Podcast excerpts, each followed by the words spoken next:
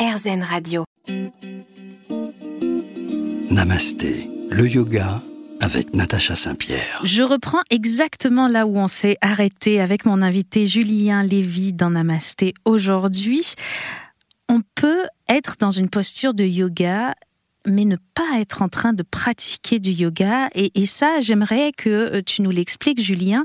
Si par exemple, on prend deux personnes qui sont en guerrier numéro un, guerrier numéro un parfaitement exécuté physiquement pour chacun d'entre eux, un alignement incroyablement magnifique, mais il y en a un qui peut ne pas être en train de faire du yoga? Oui, parce que euh, le yoga, en fait, est un, état, euh, un état méditatif, en fait, qui est facilité par la concentration. Et les postures nous aident à nous concentrer. Toutes les indications que euh, nos profs de yoga nous donnent quand on est dans une posture vont non seulement nous aider à nous préserver d'un point de vue corporel et à bien nous aligner, mais ça va également aider à canaliser notre mental euh, pour qu'il soit vraiment présent. Également les indications de regard, là où on va poser notre regard dans la posture, ça va aider à canaliser notre mental. Tout ça, ce sont des éléments de concentration sentir le gros orteil qui presse dans le, dans le sol, sentir le genou qui est à l'aplomb de la cheville, etc. Tout ça, ce sont des indications qui font voyager notre mental dans notre corps et donc l'amènent dans l'instant présent. À ce moment-là, on est présent, on est concentré et plusieurs gouttes de concentration vont pouvoir former euh, une rivière ou un fleuve méditatif qui va pouvoir à terme se jeter dans l'océan de l'absolu, ce qu'on appelle le, samadhi. Cette Mais on a besoin de toutes ces petites très jolie. on, a besoin de toutes ces petites gouttes et chaque indication va être une petite goutte. Donc si on, on peut même être moins bien positionné dans une posture, mais être en conscience de chaque élément des indications qui nous sont données et accéder plus facilement à l'état de yoga. Et une autre personne sera peut-être euh, très très bien positionnée, mais justement prêtera moins attention à chaque détail. Et à ce moment-là, l'esprit va se mettre à vagabonder et il va se disperser, se disperser plutôt qu'être concentré. Et c'est là toute la différence entre être en yoga ou faire du yoga. On voit beaucoup de postures de yoga magnifiquement exécutées sur les réseaux sociaux. Malheureusement, il est difficile de savoir si les personnes qui publient ces photos sont réellement en état de yoga ou si ne nous présentent qu'une posture. Ça crée une hypermédiatisation autour du yoga. Est-ce qu'il y a des risques autour de cette hypermédiatisation?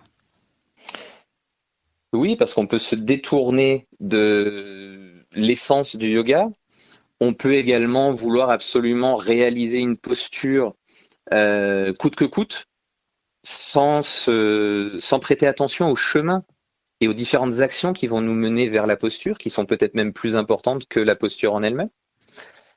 Euh, pour apporter une réponse à la première partie de ta question, pour être présent sur les réseaux sociaux, pour publier régulièrement des photos de posture ou, euh, des, des mini-vidéos ou autres, pour ma part, je peux te dire que quand je, quand je fais ces photos pour les réseaux sociaux, je ne suis pas en yoga. Je suis en train de faire la posture pour, euh, euh, pour pouvoir euh, communiquer, là pour le coup. Mm-hmm. Mais à ce moment-là, précis, je ne suis pas en yoga. Finalement, c'est toute la différence. Alors après, je vais, je vais essayer d'apporter des éléments qui vont pouvoir aider les personnes dans leur pratique, que ce soit des indications ou bien des réflexions plus philosophiques ou, euh, ou autres sur le yoga. Mais à l'instant T, euh, voilà, je ne suis pas en yoga. Finalement, on peut dire que euh, l'image du yoga est, est, très petite par rapport à ce qu'est le yoga lui-même réellement. On va continuer à parler avec toi, Julien, dans un instant. Cette émission passe tellement trop vite. Je voudrais t'inviter pour toute la vie dans notre studio ici à RZN Radio. Restez avec nous, on revient tout de suite. Namasté, le yoga avec Natacha Saint-Pierre. RZN Radio, notre émission touche à sa fin. Namasté. J'ai toujours l'impression que ce n'est pas assez long quand je reçois Julien Lévy, puisque c'est un puits de sagesse qui a une manière tellement poétique en plus de nous parler du yoga. Julien, si on a envie de continuer à pratiquer avec toi, c'est possible. On peut même devenir professeur de yoga avec toi. Oui, oui, oui, en effet. Alors, je propose des, formations initiales. Qui, alors, c'est vraiment la, formation de 200 heures. C'est un pied à l'étrier. C'est c'est le, début de quelque chose, mais il faut bien commencer par quelque chose. Et puis, euh, de plus en plus, je propose des post-formations pour les personnes qui sont déjà enseignantes de yoga et qui veulent approfondir, qui veulent aller découvrir d'autres aspects. Alors, euh, 50 heures dans tel type de pratique, le yoga vinyasa, par exemple, qui est un yoga plus, plus dynamique, plus fluide, qui fait partie des, des yogas les, les plus pratiqués euh, actuellement. Euh, qui puisse ses racines dans le, le maître Krishnamacharya dont, dont je parlais tout à l'heure, euh, mais aussi des formations, euh, des post-formations sur les ajustements, justement pour pouvoir plonger un peu plus dans la biomécanique et, et savoir comment, comment ajuster et s'ajuster aussi, de manière à, à, rendre la posture plus saine, plus adaptée à la personne et plus respectueuse de nos mouvements naturels. Voilà, je propose différents types de, formations. En massage taille également, qui est une forme de, yoga euh, passif finalement à deux. On l'appelle parfois le yoga des paresseux. Et puis le, massage taille puise ses racines en Inde au temps de, Bouddha, dans la sangha du Bouddha et non pas en Thaïlande. Et il est arrivé en Thaïlande en même temps que le bouddhisme, euh, le massage taille. Donc c'est une pratique qui est, qui est très ancrée dans le yoga et, euh, notamment dans les, dans les quatre incommensurables, les quatre grandes qualités, Metta, Karuna, Mudita, Upeka, la, la bienveillance, la compassion, la joie altruiste, euh, et puis l'équanimité, l'égalité d'âme. Enfin voilà, des choses comme ça, euh, ça, ça, tourne toujours autour du yoga de toute façon. Et puis, euh, et puis je continue à, écrire euh, autour du yoga. Oui, parce que pour ceux qui pourraient l'ignorer, on peut aussi passer un week-end avec Julien Lévy dans notre canapé à la lecture d'un roman formidable que j'ai eu la chance de lire euh, que tu nous as écrit et on, y découvre un peu à la manière d'un d'un yalom, tu nous racontes le yoga finalement, tu nous fais vivre le yoga à travers ton personnage.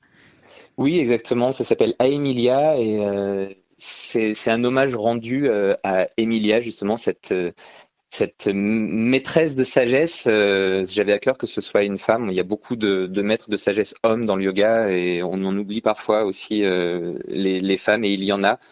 Euh, Mahananda Moyi, Amma, etc. Enfin, il y a, il y a plusieurs euh, plusieurs femmes maîtresses de sagesse et je voulais euh, à travers euh, à travers le personnage de Marc Antoine rendre rendre hommage aux, maîtresses de sagesse qui peuvent être des rencontres déterminantes dans une vie et, faire découvrir à un jeune homme que on peut vivre des états modifiés de conscience sans substance et que tout est en nous, la réponse est à l'intérieur.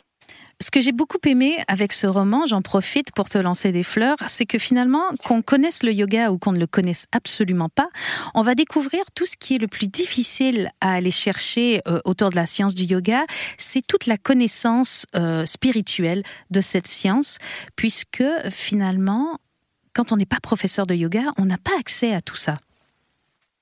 Oui, on y a peut-être un petit peu moins accès du fait des, formats euh, actuels des cours qui sont, qui sont plus courts, qui, qui ont aussi cet avantage de pouvoir s'intégrer plus facilement à notre, à notre vie quotidienne. C'est-à-dire que si on avait euh, un cours d'une heure et demie ou de deux heures euh, entre midi et deux, ben on n'irait pas parce qu'on n'a pas le temps. Donc c'est bien dans un certain sens que le, le yoga s'adapte à nous pour qu'une rencontre se fasse à un moment donné. Et dans cette adaptation, en réduisant le, la durée des cours, eh bien, peut-être qu'on se focalise un petit peu plus sur la dimension physique et un peu moins sur la dimension euh, spirituelle, philosophique. Et ça peut être aussi euh, une démarche euh, formidable que, que d'aller explorer ça par soi-même pour comprendre aussi des choses qui se passent à travers notre corps. Tu nous donnes très très envie de devenir plus philosophe. Euh, merci beaucoup Julien d'avoir passé un moment avec nous sur RZN Radio dans Namasté. Et on te dit, je l'espère, à très bientôt. Eh bien oui, à très bientôt et, et merci pour l'invitation et pour cette discussion passionnante. Merci à tous qui nous avaient suivis sur RZN Radio. On vous donne rendez-vous la semaine prochaine.